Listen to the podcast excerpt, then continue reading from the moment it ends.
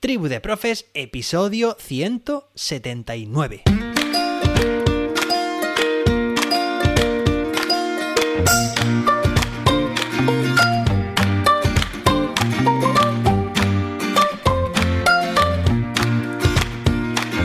Hoy es jueves, día 22 de septiembre de 2022. ¿22? Del 22. Hoy celebramos el Día Mundial del Rinoceronte, el Día Mundial y Día Europeo sin coche, así que haz lo posible por no utilizar hoy el coche, y Día Internacional del Mimo. Bueno, hoy tenemos un episodio muy interesante porque vamos a hablar de qué son las situaciones de aprendizaje. Así que, si estás preparado, si estás preparada, ¡vamos allá! Bueno, Seguramente hayas escuchado algunos de los episodios de la semana pasada, del anterior, del anterior, en los cuales estuvimos leyendo el decreto 106-2022 de 5 de agosto. Bueno, ya sabéis que esto pues ya nos lo sabemos de, de memoria, de carrerilla, en el que leíamos el decreto de primaria de la comunidad valenciana. Bien, entre sus nuevos términos, podríamos decir, la nueva terminología mm, exclusiva, propia de esta nueva ley educativa en España, la LOMLOE, aparece, entre otros, las situaciones de aprendizaje.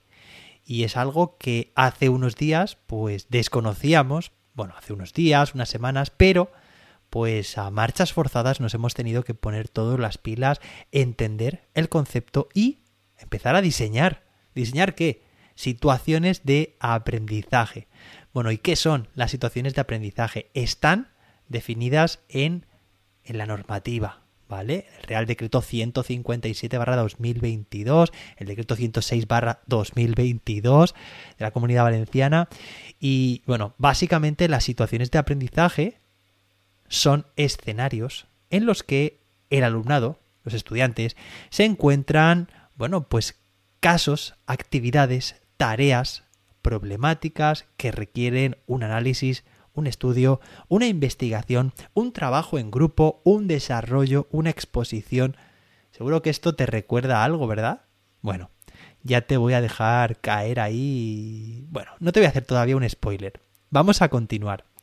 Una situación de aprendizaje, además, debe estar contextualizada, de alguna forma atendiendo a los desafíos que encontramos en la sociedad en el siglo XXI. Es decir, debe ser algo actual y que realmente esté mm, conectado con la vida real, ¿no? La vida de, de, las personas, que no esté algo, que no sea algo completamente descontextualizado y sin aplicación en el mundo real. Hay cantidad de situaciones, claro, a lo largo del día en las que estamos las personas resolviendo situaciones de aprendizaje. Sí, esto no aparece así en la ley, pero teóricamente, idealmente, sería así, ¿no? Desde que nos levantamos hasta que nos acostamos, las personas pasamos por diversas situaciones, que es lo que la ley denomina situaciones de aprendizaje, aquellas que vamos a llevar a cabo en los centros. Deben estar, como digo, conectadas con la vida de las personas, ser útil, relevante, conectada con los desafíos del siglo XXI. Deben también, de alguna forma, intentar también fomentar la inclusión, la igualdad de género, reducir en general cualquier tipo de desigualdad.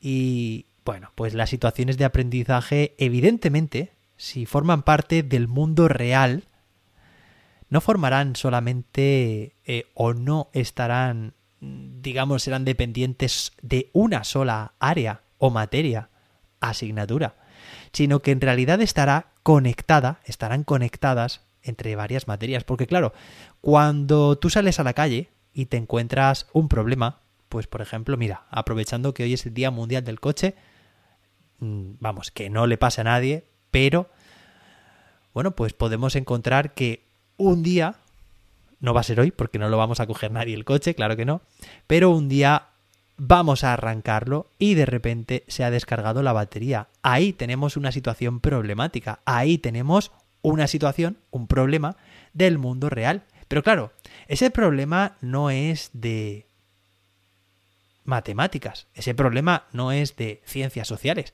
ese problema no es de educación física, ni de música, ni de inglés. ¿De qué es ese problema? Bueno, pues es una conexión de problemas, porque evidentemente pues tenemos ahí temas de materia y energía, pues una batería se descarga, se carga.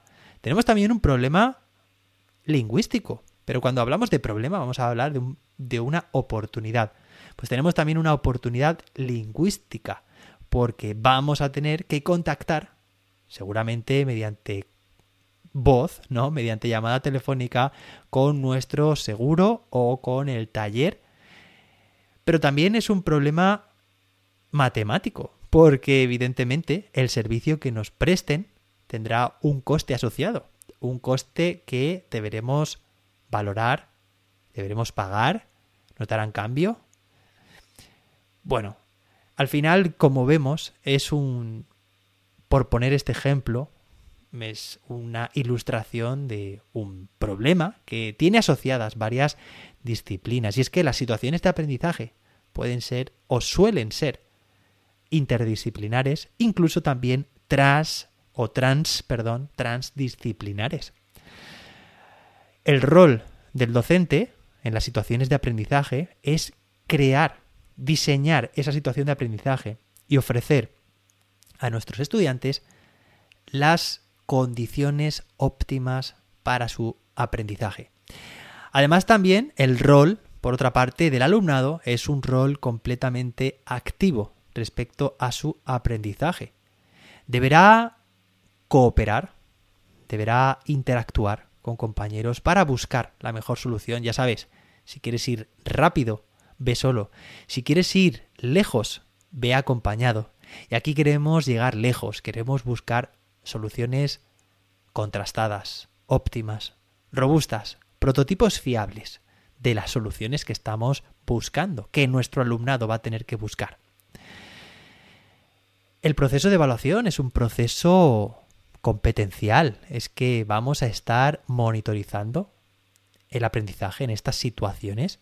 Tenemos la observación directa como una técnica súper útil en este sentido. Y tenemos sobre todo la puesta en marcha, la aplicación de determinados contenidos, lo que hoy en día, con la nueva legislación, al menos de entrada en los cursos impares, en el curso actual, lo que se llaman los saberes básicos, que no es otra cosa que la puesta en marcha, la puesta en práctica, la aplicación en definitiva de ciertos contenidos, procedimientos, actitudes. Total, que una situación de aprendizaje al final es una actividad, una tarea, pero que puede tener mayor o menor alcance. Una situación de aprendizaje puede durar desde unos pocos minutos en clase, bueno, hasta un curso académico al completo, sí. Esa es la versatilidad de las situaciones de aprendizaje. Claro, luego habrá situaciones de aprendizaje más adecuadas que otras, más sofisticadas que otras, mejor elaboradas que otras y más idóneas también que otras. No cualquier tipo de situación de aprendizaje va a ser igual de efectiva ni igual de eficiente. Entonces nosotros como docentes, bueno, pues si es tu primera vez, siempre hay una primera vez para todo, tienes en tus manos la oportunidad también, porque de, esta forma se indica desde las administraciones públicas que vayamos poco a poco. Mi consejo en este caso es que plantees situaciones de aprendizaje breves, concisas, al principio, y que poco a poco, conforme vayas conociendo a tu alumnado, esta metodología también, esta forma de trabajar, y conforme te conozcas tú también como docente, vayas saliendo cada vez más de tu zona de confort y vayas probando cosas nuevas pero siempre buscando una realimentación o retroalimentación o formación, perdón, o evaluación formativa. Claro, las situaciones de aprendizaje pueden partir de y aquí te dejo caer una pequeña perla, ahora relacionaremos con puede partir de cualquier detonante. Un detonante en realidad es una situación que desencadena la curiosidad, el interés, la motivación de nuestro alumnado por iniciar esa tarea. Como te digo, es una tarea que puede ser muy corta, muy extensa y ahí es donde nosotros tenemos que, incidir. Puede ser desde un tema de interés planteado por el propio alumnado, una polémica que ha surgido en el centro, por ejemplo, un acontecimiento de actualidad. Puede ser también la observación de un fenómeno. Por ejemplo, no sé, se ha roto, se ha caído la rama de un árbol del centro, del colegio. Puede ser también una información que llame la atención. Puede ser buscar a partir de un problema de investigación. Puede ser también una manifestación creativa, es decir, proponer al alumnado la creación, la ideación de un prototipo que resuelva o que mejore un problema. Y claro, la forma de trabajar en las situaciones de aprendizaje, en el día a día, en el aula, pues te podrás imaginar que aquí encajan perfectamente las técnicas de aprendizaje cooperativo, aprendizaje basado en el pensamiento, la gamificación, el modelo Flip Classroom y bueno, y sin agobiar nada más, porque esto en realidad son pequeñas piezas, piezas que van formando nuestro puzzle pedagógico, podríamos llamarle así. Por supuesto también está la metodología que tantas veces he traído aquí al, al programa, que es el aprendizaje basado en proyectos. Y es que el ABP es una forma de trabajar situaciones de aprendizaje. En España ahora debemos programar, ya digo, al menos por ahora en los cursos impares, primero, tercero y quinto, por ejemplo, si estamos hablando de primaria, nuestra programación a través de situaciones de aprendizaje.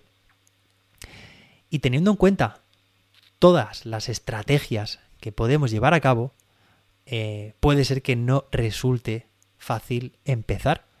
Así que para eso te recuerdo que puedes apuntarte a mi curso Crea tu ABP a través de 21 tareas, 21 vídeos y 21 tareas muy sencillas, crearás tu primera situación de aprendizaje de forma muy sencilla, de forma concisa, con ejemplos y completamente compatible, podríamos decir, compatible con la Lombloe. Ya sabes que puedes apuntarte, estos días se están apuntando muchos docentes en mi web jose-david.com y bueno, puedes hacerme llegar también tus dudas, puedo, las podré contestar también aquí en el programa. Tribu de Profes. Espero que con este episodio quede claro, hayamos conceptualizado lo que es una situación de aprendizaje y las características que tiene, así como algunas recomendaciones que te aconsejo, al menos cuando empieces, y este recurso, el curso online, valga valga la redundancia, que también tienes a tu disposición para empezar y recuerda que además hay un fantástico descuento. Si, bueno, si llegas a tiempo. Nos escuchamos mañana viernes con más y mejor, que terminamos la semana. Venga, mucho ánimo con el jueves y mañana nos escuchamos de nuevo. Hasta entonces, que la innovación te acompañe.